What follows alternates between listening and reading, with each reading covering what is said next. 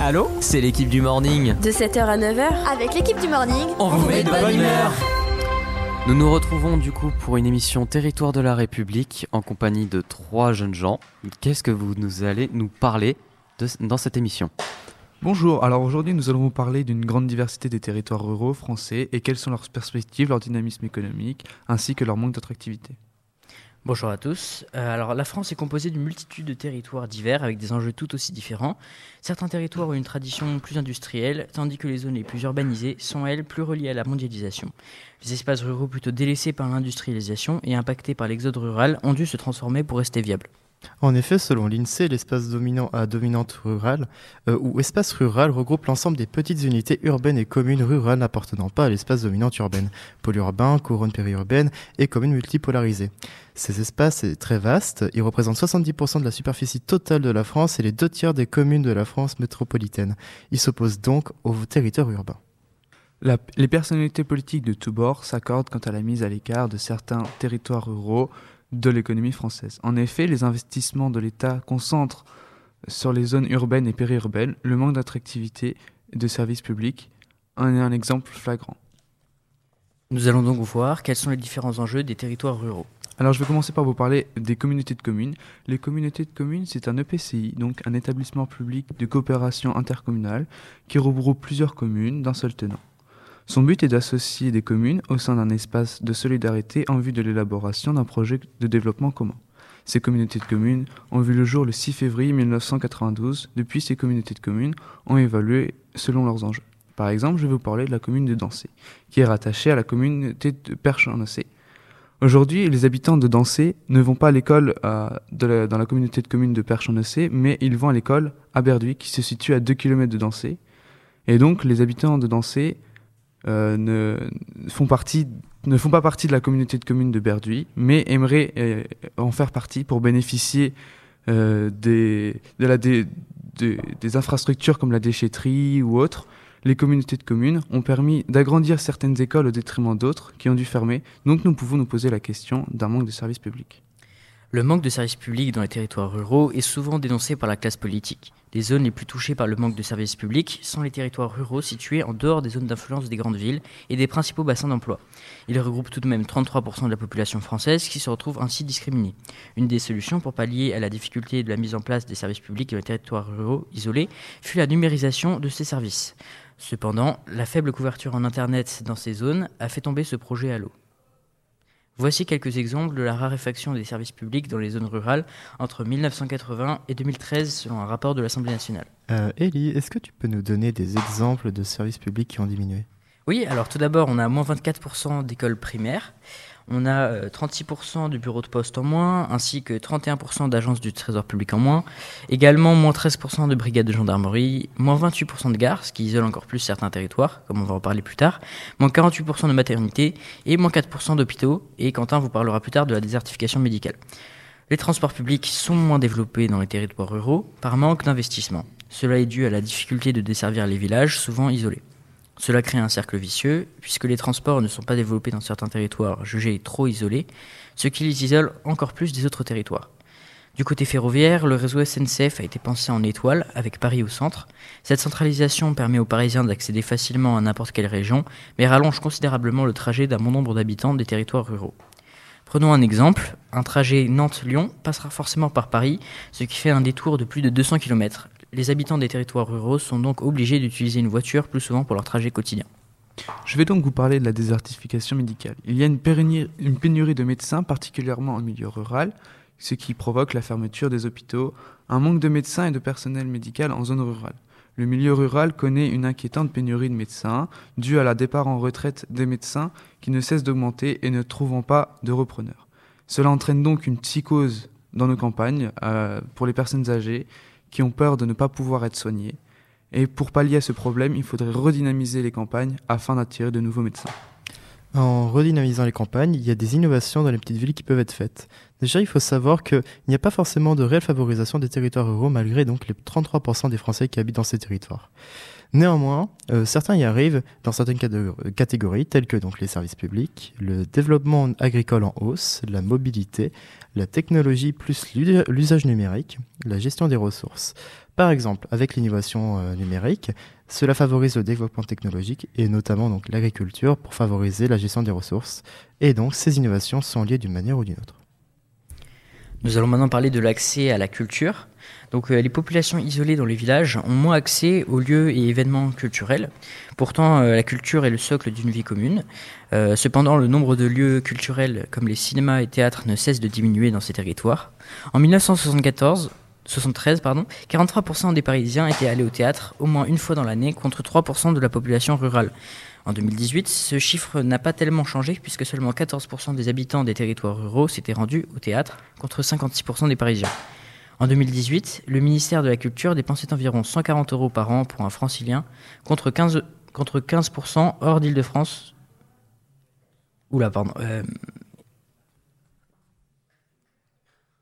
Avec la fermeture des bureaux de poste, des cabinets médicaux et des petits commerces, les lieux culturels ferment également. On appelle ce phénomène la désertification culturelle ou encore les zones blanches culturelles. Ce phénomène s'explique par les priorités des communes rurales qui disposent d'un budget trop limité pour répondre efficacement à tous les enjeux de leur territoire. Nous allons également parler du redynamisme grâce au, tourisme vert. Euh, déjà, il faut savoir ce qu'est le tourisme vert. Donc, c'est un tourisme responsable tout en voyageant dans les zones fragiles, vierges, souvent protégées à petite échelle. Donc, ce qui favorise donc la, condition de vie des habitants, notamment depuis 1970, euh, la participation des habitants euh, avec un meilleur cadre de vie, donc une meilleure influence pour la campagne, ce qui la valorise.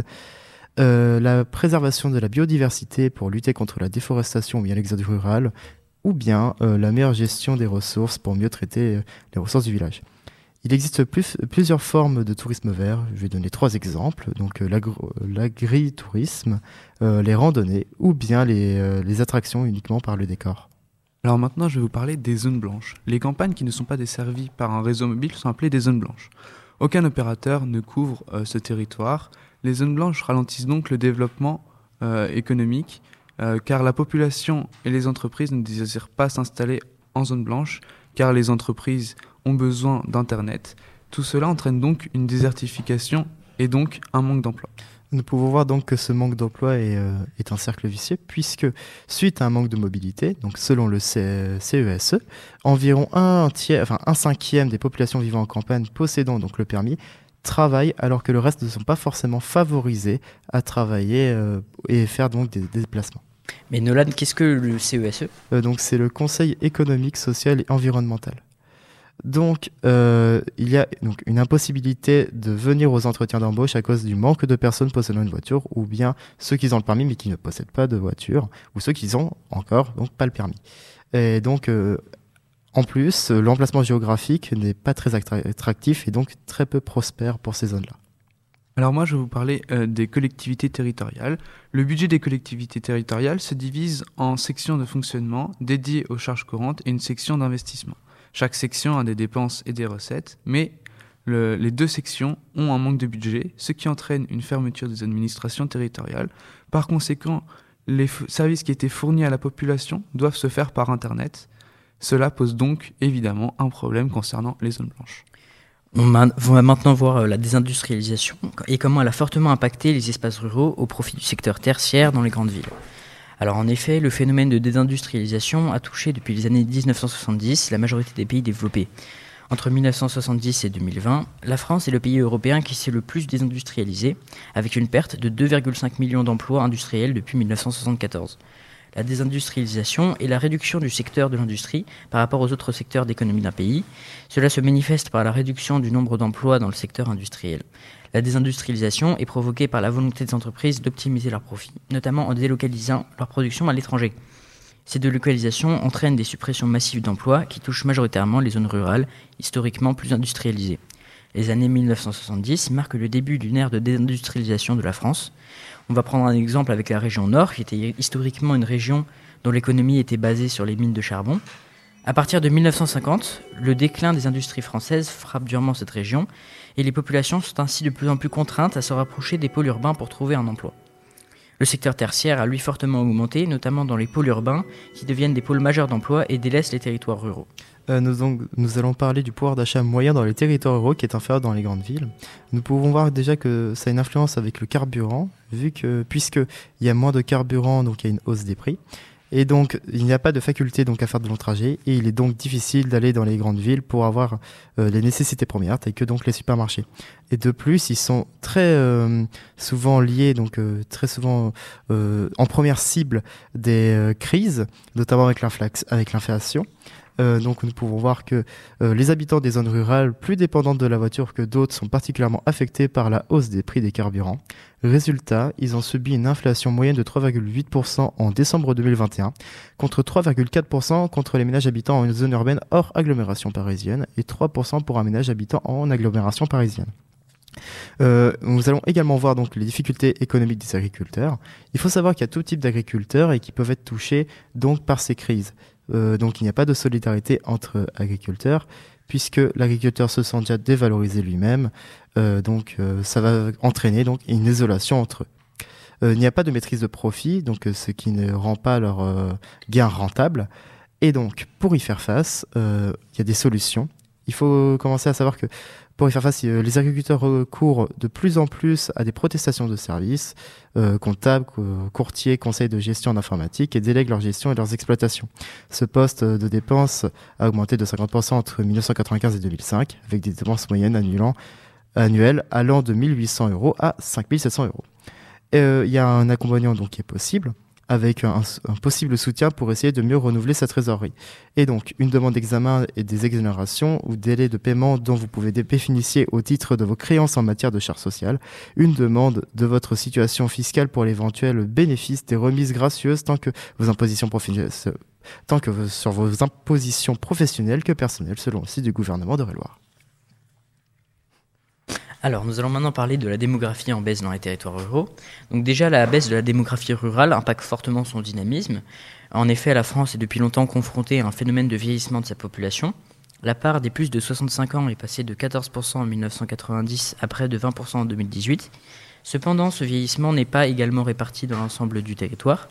Il est plus prononcé dans les espaces ruraux les moins peuplés et euh, dans les espaces les plus vieillissants. On observe un exode de jeunes actifs vers les pôles urbains plus attractifs professionnellement. Le recul du nombre de commerces de proximité dans les espaces ruraux, marqué depuis les années 1990, ne cesse d'augmenter. Ce recul montre une recomposition des commerces de proximité. Entre 1980 et 1990, 20 à 30% des petits commerces alimentaires ont disparu des territoires ruraux. Donc, 7 Français sur 10 ont peur de voir leur commerce de proximité disparaître. Pour conclure, les territoires ruraux euh, bénéficient donc d'une vaste diversité selon leurs activités économiques et leur position géographique, qui peuvent, euh, qui peuvent leur permettre d'avoir une activité touristique ou alors de bénéficier du dynamisme d'une ville importante située à proximité. D'autres villes qui ne bénéficient pas de ce dynamisme doivent se dynamiser et être attractives afin d'attirer de la population et des entreprises. Cependant, certaines villes n'arrivent pas à se dynamiser et deviennent des zones plus attractives et se désertifient petit à petit. Merci beaucoup euh, pour euh, cette émission très instructive. Euh, c'est tout pour le morning. Nous laissons l'antenne à Radio 101. Nous voudrions quand même remercier toutes les personnes qui sont passées à l'antenne ce matin pour nous proposer des émissions très importantes. Nous nous retrouvons à 11h en heure métropole sur Radio 2B. Merci à vous, bonne journée. Vous aimez la plage et les cocotiers Écoutez-nous à Mayotte sur la 102 FM. Vous aimez la pluie et le mauvais temps Écoutez-nous à Nogent sur 101 FM. Alors vous allez aimer Radio 2B. 2B. Radio 2B